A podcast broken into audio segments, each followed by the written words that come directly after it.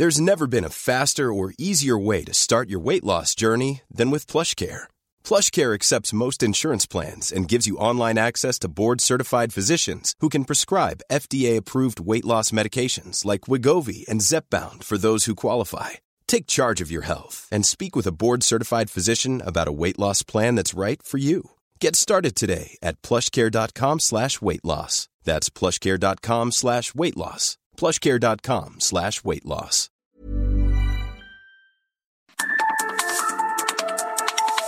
De norte a sur, las coordenadas de la información. Con Alejandro Cacho.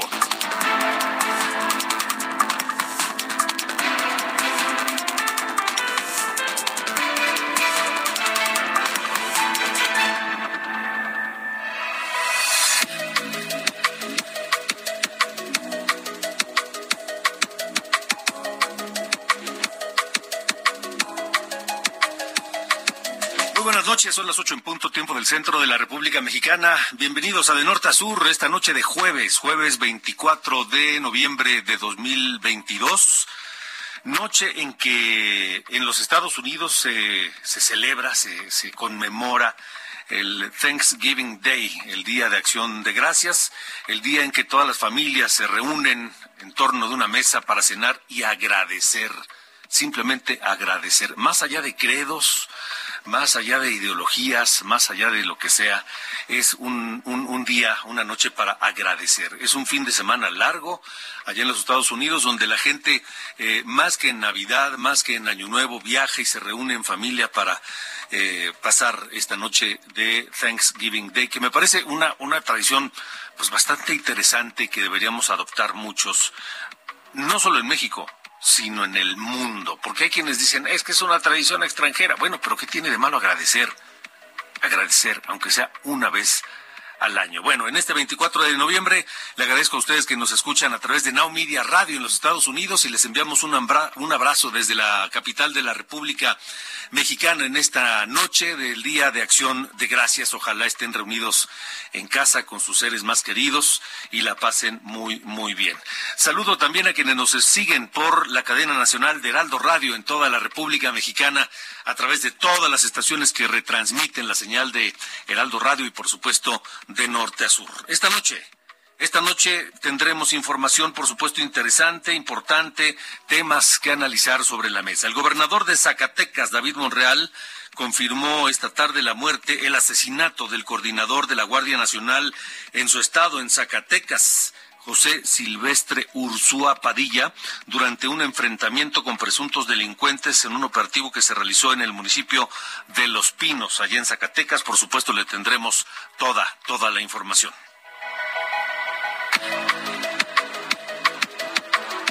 También hablaré con Javier Martínez, investigador de Mexicanos contra la Corrupción y la Impunidad, quien analizó el presupuesto de egresos de la Federación para el año 2023 y detectó que es el monto más grande del que se tiene registro, 8.3 billones de pesos. 8 millones 300 mil millones de pesos. ¿En qué gastará el gobierno de Andrés Manuel López Obrador el presupuesto de egresos de la federación más grande de toda la historia? ¿En qué lo va a gastar? ¿En qué, en qué creen ustedes que sería más importante que se invirtiera ese presupuesto? El más grande de toda la historia, 8.3 billones de pesos. 8 millones de millones, 300 mil millones de pesos. Díganos, ¿en, ¿en, qué? ¿En qué se les ocurre que podría gastarse o invertirse ese dinero que finalmente es dinero de todos nosotros? Porque el gobierno lo obtiene de lo que pagamos de impuestos.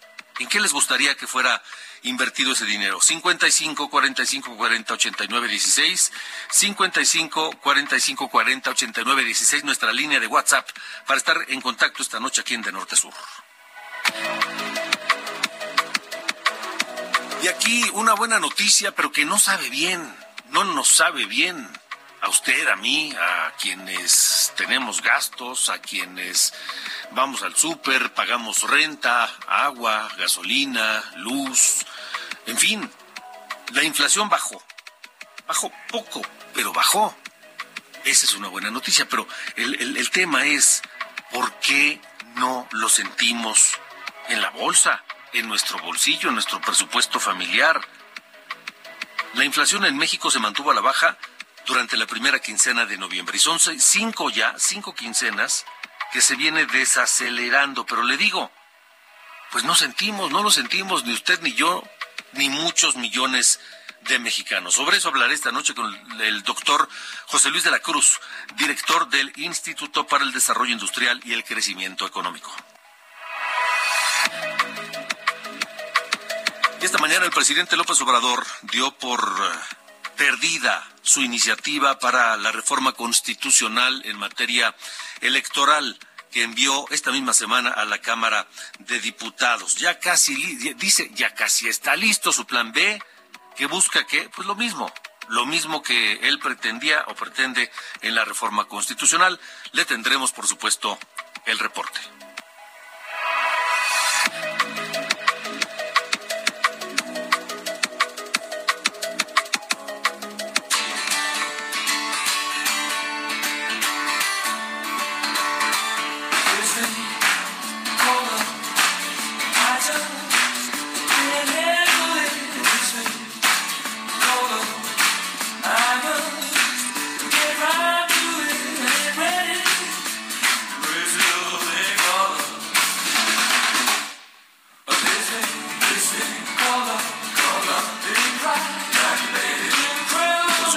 De jueves 24 de noviembre. No podíamos evitar, por supuesto, en la parte musical, ni más ni menos que a Freddie Mercury, esta leyenda que nos abandonó justo en un día como hoy.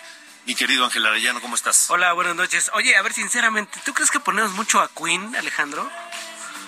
No, yo creo ¿verdad? Que no lo, que se debe, ¿no? Yo creo que no lo suficiente es más. Sí, ¿verdad? Sí, yo también pienso lo mismo. ¿Por qué ya te dijeron eso? No, no, no, pero ah.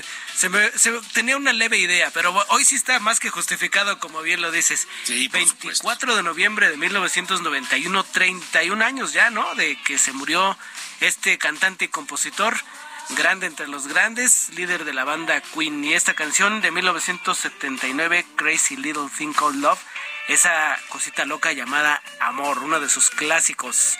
Alejandro, ¿te gusta esta canción?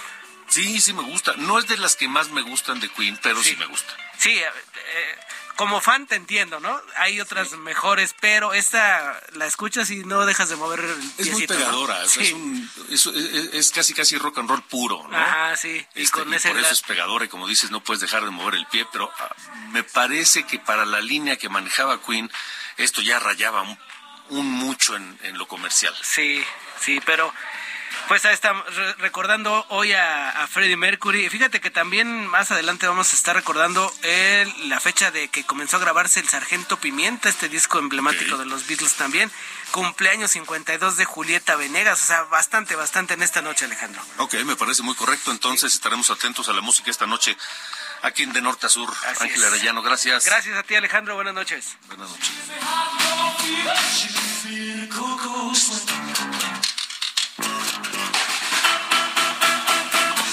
De norte a sur, con Alejandro Cacho.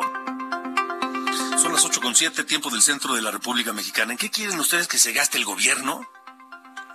El dinero de todos nosotros. El dinero que recauda a través de los impuestos y que lo, pues lo gasta en lo que el gobierno considera es lo más importante. Pero ¿en qué piensan ustedes que son finalmente los que contribuyen para que ese dinero lo tenga disponible el gobierno a través de los impuestos, a través de la generación de empleos, a través de la de las compras, ¿en qué creen ustedes que se debe gastar? ¿Cómo lo debe utilizar el, el gobierno? Nuestra línea de WhatsApp está abierta 55 45 40 89 16 para que nos llamen y nos digan exactamente eso. ¿Qué, qué, qué esperan? ¿Qué quieren? ¿Qué necesitan? Del gobierno y que para eso se utilice el dinero del presupuesto público de la Federación para 2023, que está calculado en un monto histórico, 8.3 billones de pesos. Es el monto más grande del que se tiene registro en la historia. ¿En qué lo va a gastar el gobierno? ¿En qué lo tiene pensado utilizar? Se lo pregunto a Javier Martínez, investigador de Mexicanos contra la Corrupción y la Impunidad, que está esta noche con nosotros. ¿Cómo estás, Javier? Buenas noches, Alejandro. Un gusto estar contigo.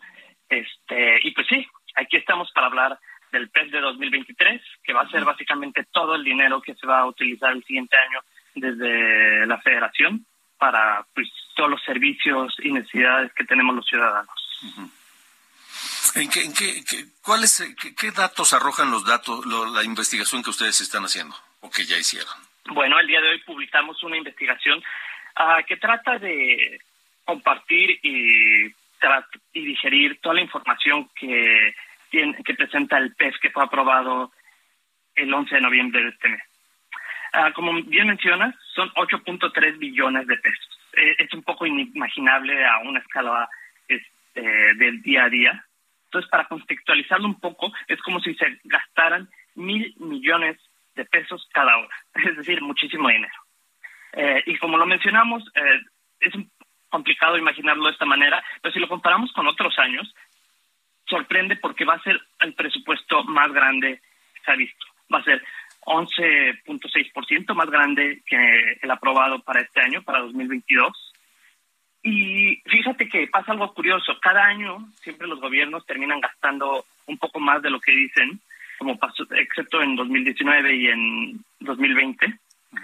Pero aún comparándolo con lo que efectivamente se gastan a final del año, este sería el año con mayor gasto si se alcanza. Entonces no estamos hablando de un presupuesto austero en ningún punto.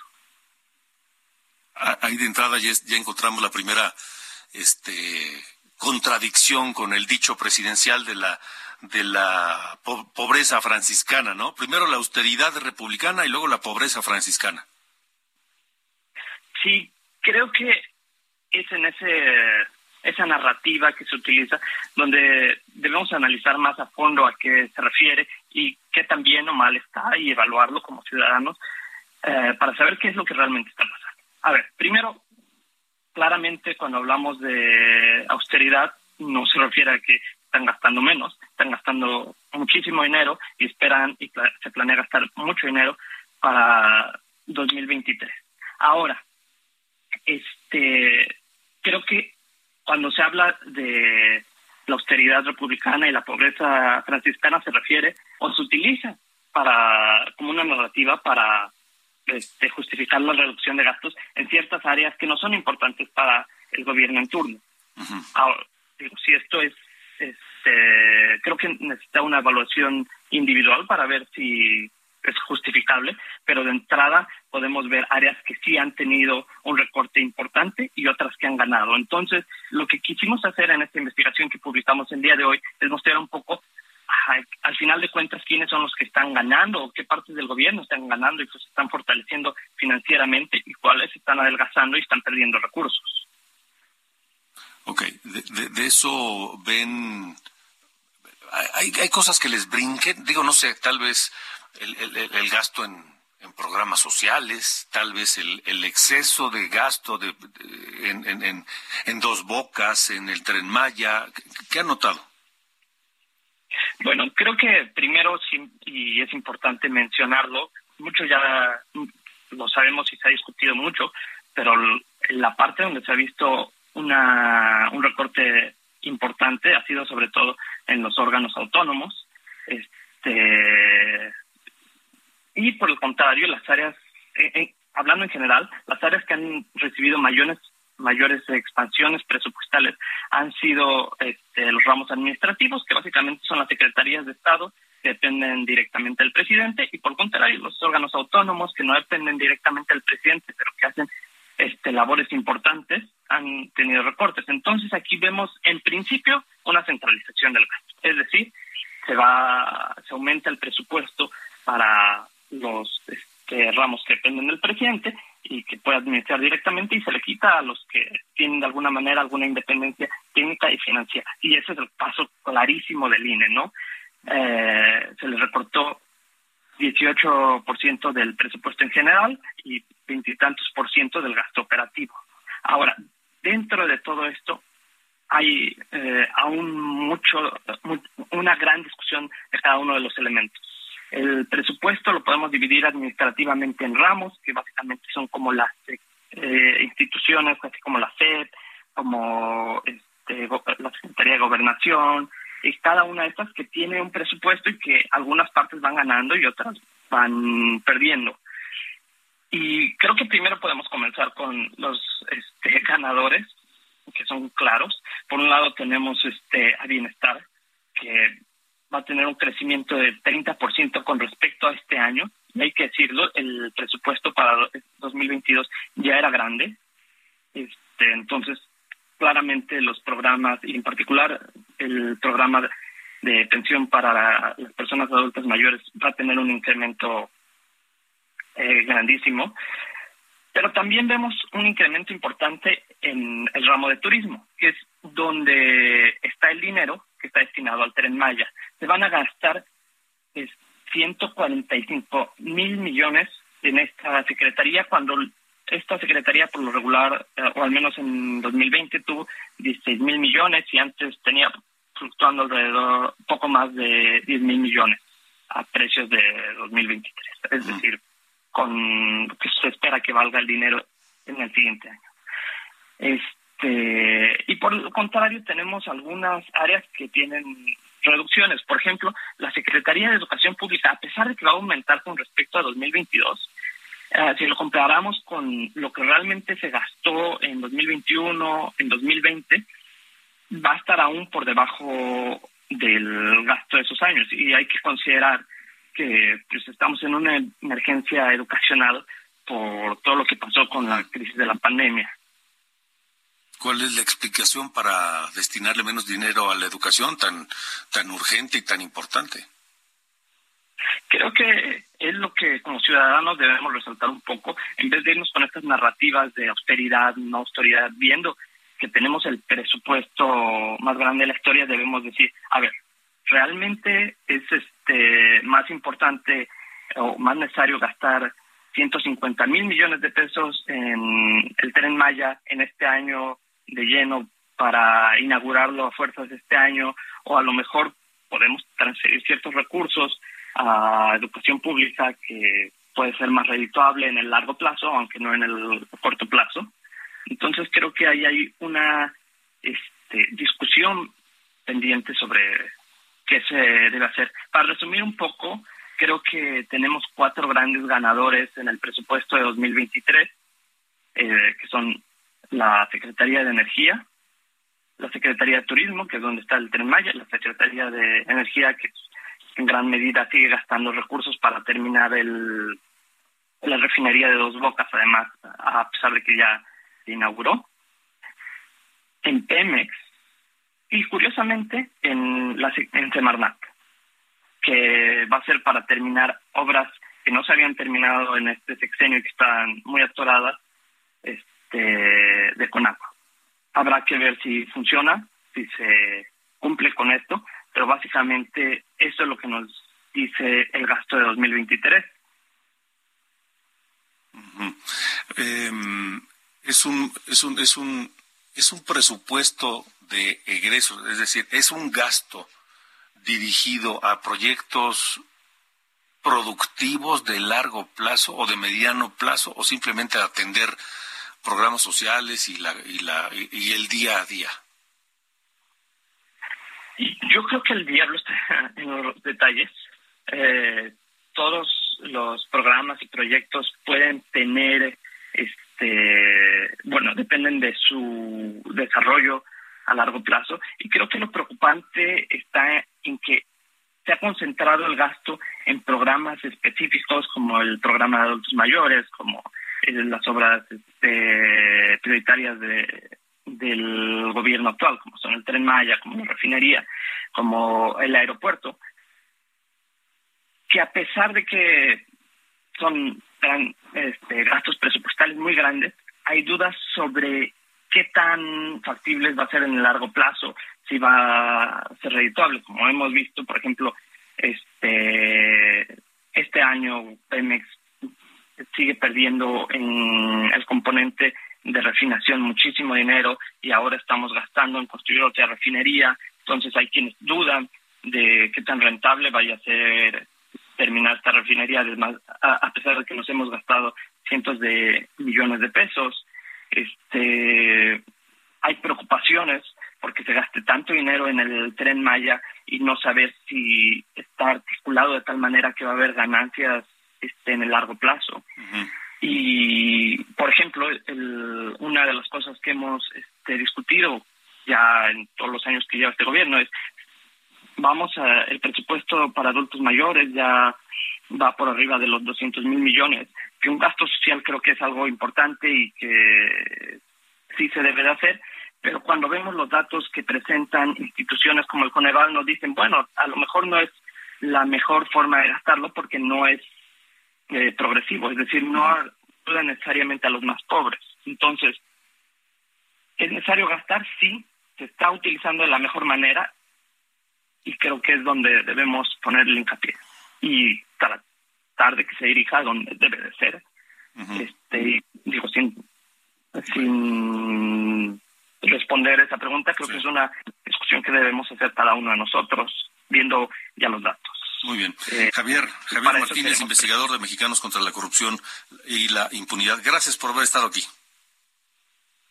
Muchísimas gracias y excelente tarde a todos. Igualmente, gracias. Buenas noches. Eh, tengo algunos comentarios ya de, de este tema del gasto y, por supuesto, de lo que podría hacerse con él. Como diría el clásico, les ofrezco disculpas, sea así tales montos de presupuesto, la austeridad es real, más como dirían, hay que dar hasta que duela. Pero lo mejor de todo no serán gastados a partidos o contratos nupciales. Te dejo una foto de aquellos tiempos. Bueno, gracias. Este, vamos con eh, mi compañera Estefanía Herrera. ¿Qué pasó con el coordinador jefe encargado de la Guardia Nacional en Zacatecas? Estefanía, buena noche. Alejandro, buenas noches. Pues así es, para comentarte que la tarde de este 24 de noviembre murió el general José Silvestre Ursúa Padilla, coordinador estatal de la Guardia Nacional en el estado de Zacatecas, tras un enfrentamiento con presuntos delincuentes en el municipio de Pinos. Fuentes castrenses nos confirmaron sobre este enfrentamiento en donde se encontraba el general Ursúa Padilla, quien fue herido y trasladado en el helicóptero de la Secretaría de Seguridad Pública del Estado para recibir atención médica. El helicóptero se trasladó desde el municipio de Pinos hasta el municipio de Guadalupe, a escasos metros de la zona militar. Sin embargo, pues el coordinador de la Guardia Nacional perdió la vida al llegar al nosocomio.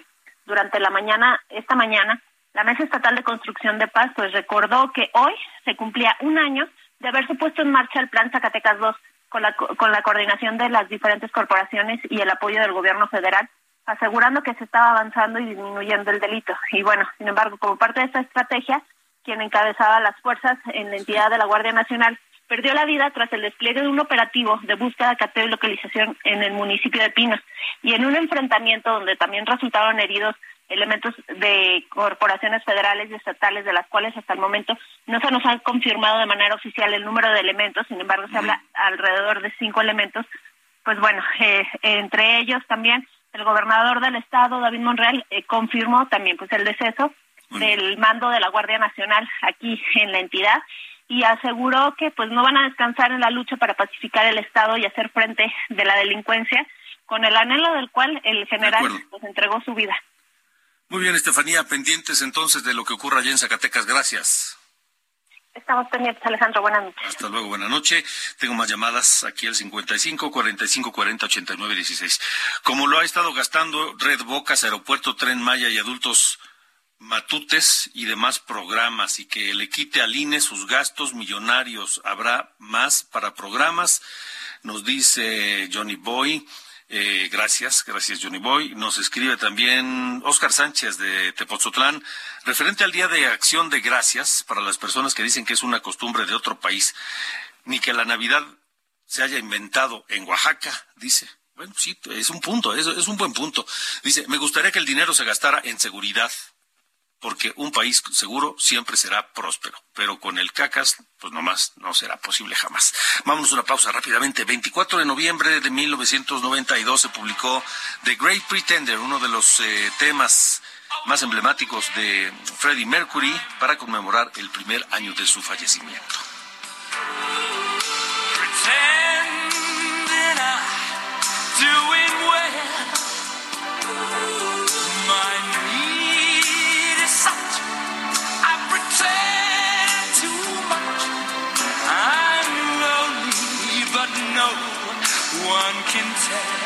Es Freddie Mercury con este gran tema, The Great Pretender, ya, ya él habiendo fallecido. Vamos a una pausa, seguimos recibiendo sus comentarios al 55 45 40 89 16. Estamos en De Norte a Sur esta noche de jueves.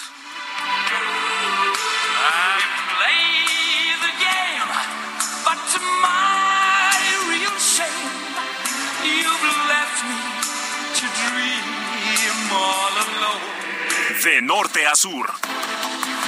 Con Alejandro Cacho.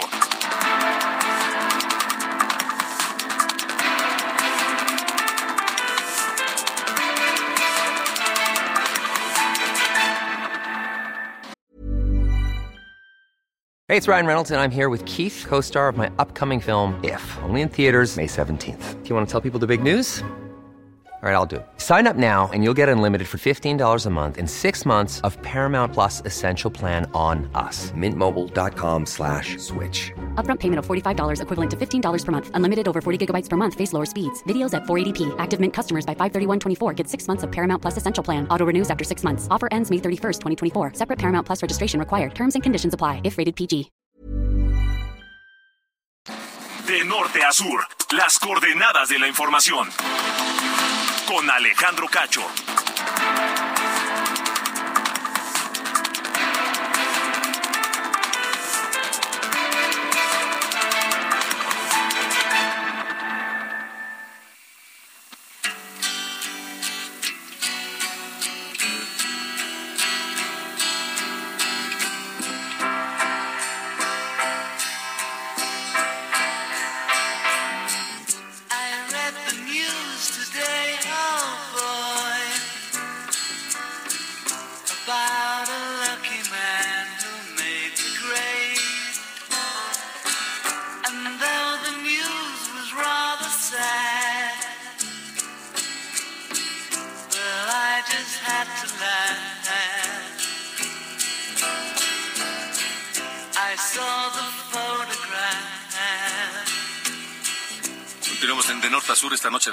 Jueves, 8 con 31, y no necesitan presentación de Beatles con este tema. Parte del álbum Sargento Pimienta, el Sgt. Pepper, que pues es uno de los clásicos de los Beatles, A Day in the Life. Súbele.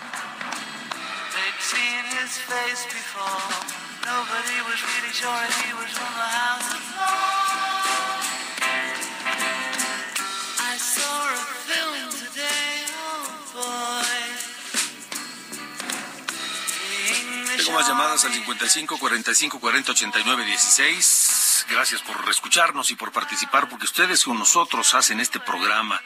Eh, Luis César Bazán dice en seguridad, eh, o sea, ¿en qué gasta? ¿Qué, le, qué quiere? ¿Qué, qué, le gustaría, Luis César, que el gobierno gaste este presupuesto histórico de 8.3 billones de pesos? Él dice en seguridad, servicio médico y realmente para los más pobres de México sus despensas. Pero más seguro será inútilmente usado para engordar el ego de don Gansolino y, su compra del voto al clientelismo electorero que le es fiel. Totitos Bazán desde Tecámac. Gracias, gracias por escucharnos aquí en De Norte Sur, 832. De Norte a Sur, con Alejandro Cacho. Buenas noches, estas son las noticias de norte a sur. Hoy fue liberado el alcalde de Nopala Hidalgo, Luis Enrique Cadena, uno de los cuatro presidentes municipales del PRI, Morena y Encuentro Social en el estado, que ayer fueron detenidos por su presunta participación en el desvío de más de 500 millones de pesos que debían ser destinados para atender la emergencia sanitaria por COVID-19 y para obra pública que fue facturada pero no se construyó.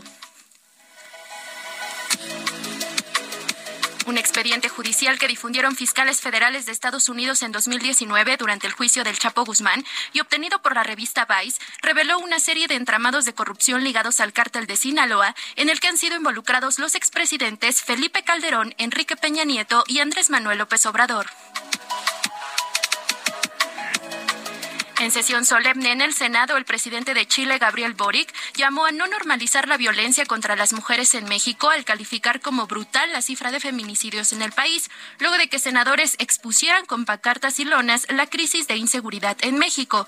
Por cierto, autoridades de la Ciudad de México ya vallaron monumentos históricos y edificios de gobierno previo a la marcha para erradicar la violencia de género que se realizará mañana.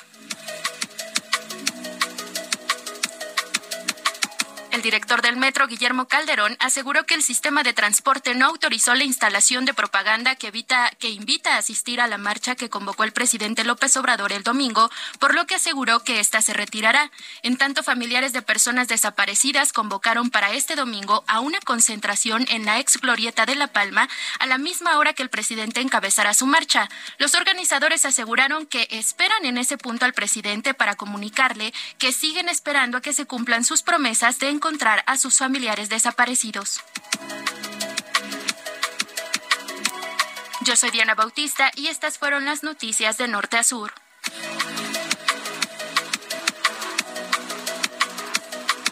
De norte a sur, las coordenadas de la información.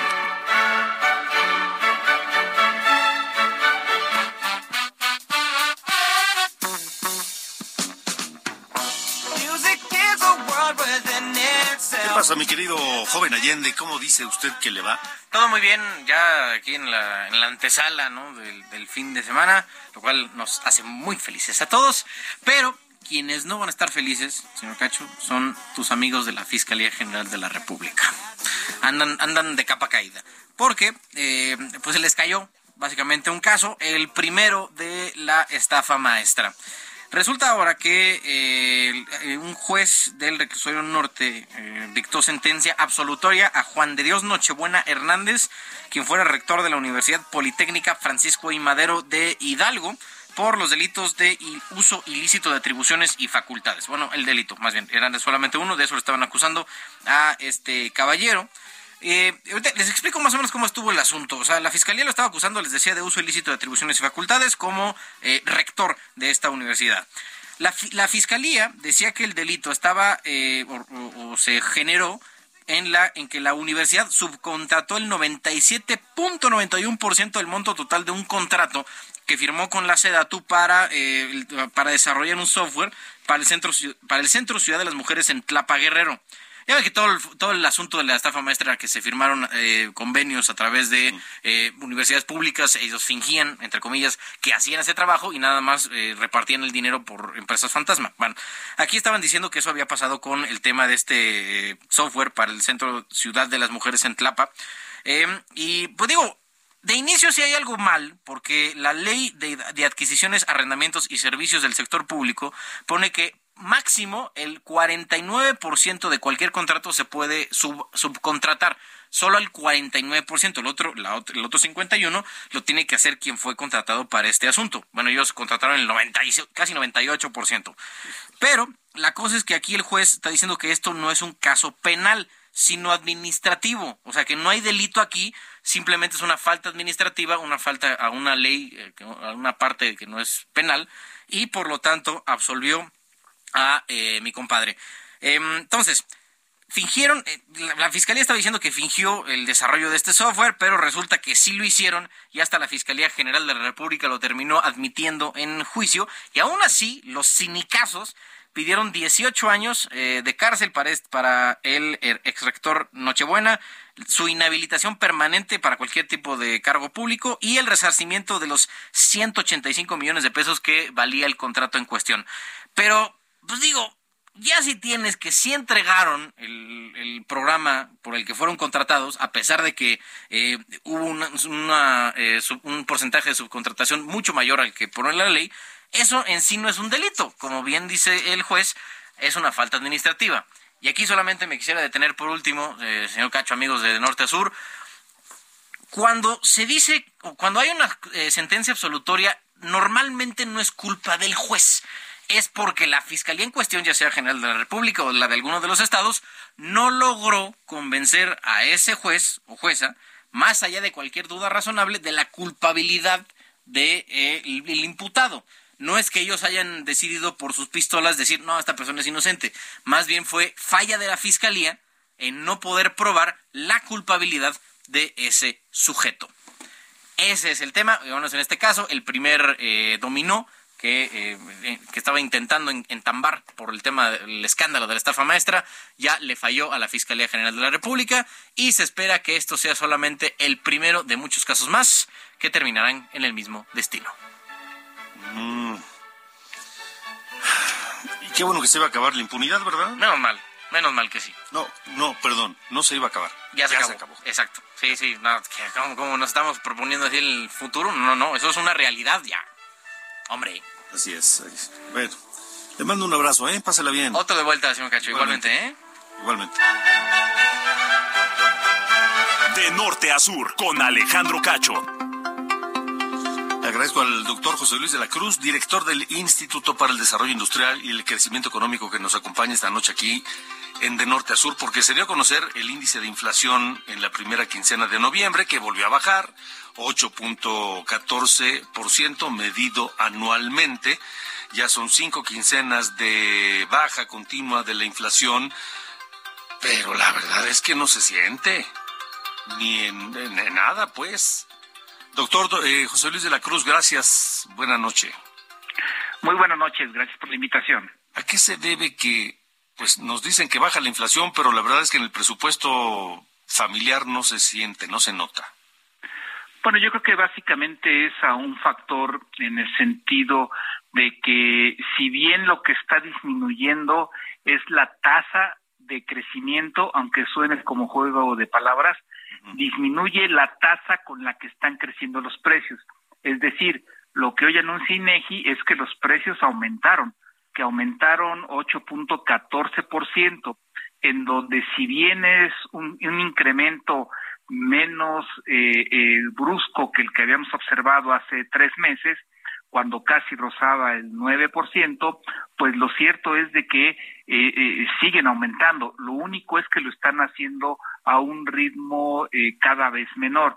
Y en ese sentido, lo que nosotros vemos en nuestro gasto diario es que las cosas nos siguen costando más y eh, que no hay una disminución de precios, pero que la perspectiva es de que hacia finales de año, principios del año que entra, pues el ritmo de esos aumentos siga a la baja y que entonces pues logremos estabilizar esa inflación en aumentos que vayan convergiendo hacia un 4% hacia principios del 2024. Eh, van a seguir todavía las tasas de interés, digo, la inflación alta, el resto del año y por supuesto todo el próximo año. Eh, ¿Qué tendría que pasar para que esto se controle? Mira, yo creo que aquí hay que reconocer un elemento básico en lo que es la inflación. Eh, eh, el problema es que una vez que empieza a existir un incremento en el ritmo de, aumento de la inflación, es lleva al menos entre dos y tres años el volver a lograr que esa inflación pierda ese ritmo de aumento. Es algo que pues es una inercia en donde empieza a existir una carrera entre los costos de los bienes, los costos de los insumos, los aumentos salariales, en donde si bien estos últimos, eh, salvo el salario mínimo, el resto de los salarios crecen poco, no así el costo para las empresas, por ejemplo, de gas, de electricidad, de seguridad, los costos logísticos siguen elevados y entonces en ese sentido, pues lo que nosotros estamos observando es eh, un aumento eh, de precios que va a ir disminuyendo, pero hasta que esto se atenúe y normalmente va a pasar por lo menos un par de años más. Eh, de cualquier manera, podríamos decir que es una buena señal este esta desaceleración de la inflación. Sí, yo creo que en ese sentido se debe de considerar como algo positivo el que los precios estén eh, disminuyendo su ritmo de aumento. Eh, eh, ¿Por qué? Porque al menos da la percepción de que pudiéramos ya haber alcanzado eh, un techo en cuanto al ritmo con el que venían creciendo, que por lo menos pareciera se está perdiendo esa posibilidad de que los precios rebasaran eh, el 10% de aumento que en un momento dado se había empezado a observar eh, hacia, hacia hace tres meses. Eh, sin embargo, también hay que reconocer algo, el componente menos volátil de la inflación, el que se conoce como subyacente, ese sigue creciendo. ¿Esto qué implica? Que hay una parte en el sistema de precios, la parte estructural, en donde están una gran parte de bienes necesarios para la población que eh, sigue aumentando. Y el riesgo que tenemos es de que si llega a haber algún choque nuevamente en la parte de energéticos, en la parte vinculada a las materias primas, que esto puede ocurrir a nivel internacional, pues en ese sentido, eh, este ritmo de desaceleración de la inflación podría revertirse. Entonces, en concreto es eh, todavía hay un elemento que preocupa, que es el incremento de la inflación subyacente, y no podríamos descartar que hacia principios del año que entra viniera una nueva presión inflacionaria. Mm, por lo que conocemos, la cuesta de enero. Efectivamente, ahí hay un efecto pues eh, estacional, es decir, se repite eh, normalmente en, en enero, que hay presiones de precios, en alguna parte, por ejemplo, vinculada con energéticos, por lo el frío que hay en algunas regiones del país y dado que compramos energéticos eh, que se producen, por ejemplo, gas natural en Estados Unidos, en donde allá los fríos sí provocan eh, variaciones al alza, pues esos pueden ser elementos en donde eh, exista esa nueva presión en precios y evidentemente pues qué ocurra con los alimentos que también pues dependen de algunas cuestiones climáticas entonces en ese sentido eh, el hecho de que la inflación subyacente se mantenga elevada, si se llega a conjuntar con algún efecto estacional o esta famosa cuesta de enero, pues eh, evidentemente no podríamos descargar, descartar, perdón, que a, lo largo del primer trimestre del año este ritmo de desaceleración en la inflación pues pudiera revertirse. De acuerdo. Bueno, pues doctor José Luis de la Cruz, gracias por haber estado con nosotros. Gracias por la invitación. Muy buenas noches. Hasta luego. Buenas noches. Son las ocho con cuarenta y cinco. De norte a sur, las coordenadas de la información.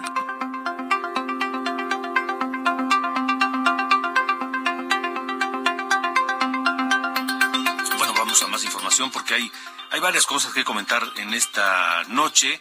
Diputados de Morena, bueno, ya ve que hoy todo está centrado en la marcha del, domingo, en la marcha que el presidente López Obrador convocó y que encabezará él mismo que no es otra cosa más que una marcha, pues para, para decir, aquí estoy, yo soy el rey de la calle de las marchas, nadie como yo para concentrar gente en una, en una manifestación.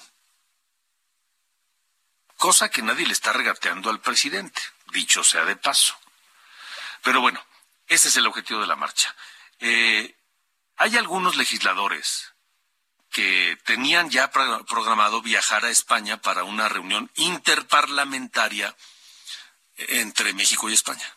Algunos senadores encabezados por Ricardo Monreal, que sabemos que ahorita no tiene la mejor relación con el presidente López Obrador, aunque sigue siendo parte de Morena. Pero no es, no son, no es el, el, único morenista que va a viajar a España y no va a estar presente en la marcha. Pero ¿qué cree que van a hacer los señores diputados a la hora de la votación para, para, para aprobar, bueno, o intentar aprobar la reforma electoral que pretende López Obrador. Elia Castillo, tú tienes el reporte. Te saludo. Buenas noches. Muy buenas noches, Alejandro. Te saludo con mucho gusto. Pues no, pues así es. Los diputados de Morena, Olga Zulema Adams, Claudia Selene Ávila, Susana Prieto, Laurimelda Pérez y Pedro David Ortega solicitaron licencia para participar en la decimosexta reunión interparlamentaria España-México en Madrid. Con ello, pues sus respectivos suplentes ocuparán su curul el 29 de noviembre, justamente el día en el que se vota la reforma electoral en, este, en el Pleno de la Cámara de Diputados. Con ello, pues eh, garantizan estos cinco votos de, de los diputados que estarán ausentes. Los ah, morenistas forman parte de la delegación mexicana designada para el encuentro con sus homólogos españoles los días 26, 27 y 28 de este mes, por lo que la licencia fue solicitada únicamente para el 29 de noviembre, es decir, cuando vengan de regreso a México. De acuerdo con sus solicitudes de licencia presentadas y aprobadas este jueves, Alejandro, al comienzo de la sesión ordinaria de eh, la Cámara de Diputados del día de hoy, bueno, pues los cinco legisladores de Morena se reintegrarían a sus cargos el 30 de noviembre. Únicamente pidieron licencia para un día para poder garantizar esos cinco votos de sus suplentes en, el, en la votación del dictamen de reforma electoral y bueno, así no pierden para nada estos cinco votos que, bueno, sabemos que Morena y aliados requieren de muchos votos más, exactamente 58 votos de la oposición, para poder aprobar esta reforma constitucional, pero por lo pronto, bueno, pues los diputados eh, no, no, no, desaprovechan ninguna oportunidad para poder justamente eh, ejercer eh, su voto justamente en el tema de la reforma electoral. No, y quieren, quieren asegurar, por supuesto. Entonces, si los diputados titulares, digamos, no van a estar, por la razón que sea, pues entonces que vayan sus suplentes. Pide licencia, que asista tu suplente, que tu suplente pues, levante el dedo, ¿no? Así es la. Exactamente. Esa es la intención de, estas licencias que eh, se solicitaron el día de hoy y, por supuesto, que los diputados pues no podrán asistir a, la marcha convocada por el presidente Andrés Manuel López Obrador, como bien señala. Ok. Elia, Elia Castillo, gracias. Muy buenas noches, Alejandro. Hasta luego, buenas noches. El presidente López Obrador dio por perdida la iniciativa de reforma constitucional en, materia electoral que él envió a la Cámara de Diputados esta semana, pero dijo que como sabe que no tiene los votos suficientes para que sea aprobada, dice que ya está casi listo su plan B. Iván Saldaña, buenas noches. Alejandro Auditorio, buenas noches. Para el presidente Andrés Manuel López Obrador, está muerta la iniciativa de reforma constitucional en materia electoral que propuso al Congreso porque no ve posibilidad de negociación con la oposición para ser aprobada, por lo que puso en marcha su plan B, que alista una nueva reforma a leyes secundarias, principalmente para reducir el presupuesto del Instituto Nacional Electoral, el INE. Así lo dijo en la mañanera de este jueves en Palacio Nacional. Pues este vamos a presentar una ley que sin eh, infringir la Constitución, lo que establece la Constitución, nos permita de todas maneras lograr ahorros para que no sea tan costoso como lo es el organizar las elecciones y que en esa ley se prohíba, pero de manera terminante la compra del voto. La postura del titular del Ejecutivo Federal se dio tras ser cuestionado sobre qué opina de que el PRI adelantó que no apoyará dicha reforma constitucional, lo que significa que Morena y aliados no conseguirían mayoría calificada para aprobar la iniciativa presidencial. O sea, ya no se insistiría en negociación, ya da por perdida No, no, no, no, es que ellos este, tienen muchos intereses y piensan que si se quedan con el INE como está, van a poder contar con un instrumento para el fraude. Están completamente equivocados. La gente ya no acepta el fraude. También aseguró que la élite logró convencer a muchos ciudadanos para ponerlos en contra de la iniciativa constitucional, pues dijo que no quieren eliminar las 232 diputaciones y senadurías plurinominales, ni establecer que los magistrados y consejeros electorales sean elegidos por el voto ciudadano, lo que evitaría acuerdos cupulares de partidos políticos. Alejandro Auditorio, mi reporte esta noche. Son las ocho con cincuenta y dos. Vámonos rápidamente porque tenemos algunas llamadas que quiero eh, poder comentar con ustedes. Diana Martínez este, nos habla de la decisión en la Corte sobre la prisión preventiva oficiosa. Diana. Así es, Alejandro. Buenas noches. Pues la prisión preventiva oficiosa se mantiene vigente, pero se invalidó la reforma que establece esta medida cautelar para los delitos de factureo, contrabando y defraudación fiscal. Este jueves la Suprema Corte de Justicia de la Nación rechazó la propuesta de que la prisión preventiva no se aplique en automático, sino que los jueces revisen cada caso para determinar después de un debate si un imputado debe permanecer privado de la libertad durante su proceso. Cinco ministros respaldaron en este tema el proyecto del ministro Luis María Aguilar por lo que no se obtuvieron los votos necesarios. En el caso de la reforma que impuso la prisión preventiva oficiosa a los tres delitos fiscales, Aguilar eh, señaló que estos no son una amenaza para la seguridad nacional y bueno, pues ya vemos que este caso eh, eh, tan importante ya se resolvió en la Corte. Alejandro. De acuerdo, muchas gracias por el reporte. Buenas noches. Hasta luego, buenas noches. Vámonos rápidamente con algunos comentarios que recibimos a nuestro número de WhatsApp. Me dicen, ¿ves por qué decía que eres casi imparcial? Ahora critican la marcha del pueblo que está harto de la clase política. Se deben dejar bajar gastos del INE y reducir diputados. Déjanos marchar al pueblo. No, bueno, sí, la marcha ahí está. Ahí está la marcha. Dice, soy Manuel. Si no hay crecimiento, ¿de dónde sale tanto dinero? Dice Manuel. Pues es una buena pregunta, Manuel.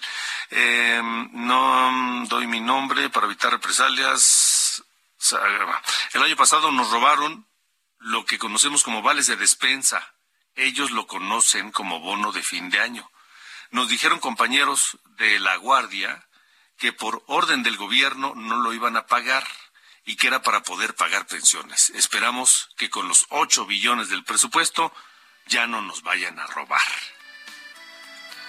Gracias por sus comentarios. Nos vamos, nos vamos, pero antes de despedirnos, que quedan unos cuantos segundos, vamos a escuchar este tema de Julieta Venegas, 24 de noviembre de 70, nació en Long Beach, California, esta eh, cantante avecindada en Tijuana. Me voy, dice Julieta Venegas, y yo también me voy. Hasta mañana.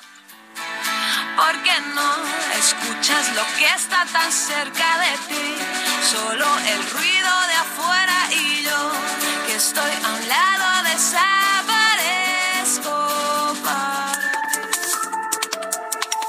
Esto fue De Norte a Sur, las coordenadas de la información.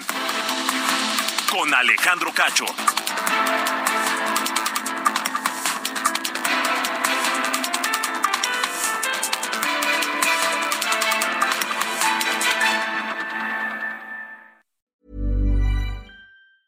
Hey, it's Danny Pellegrino from Everything Iconic. Ready to upgrade your style game without blowing your budget? Check out Quince. They've got all the good stuff shirts and polos, activewear, and fine leather goods, all at 50 to 80% less than other high end brands. And the best part? They're all about safe, ethical, and responsible manufacturing. Get that luxury vibe without the luxury price tag. Hit up quince.com slash upgrade for free shipping and 365 day returns on your next order. That's quince.com slash upgrade.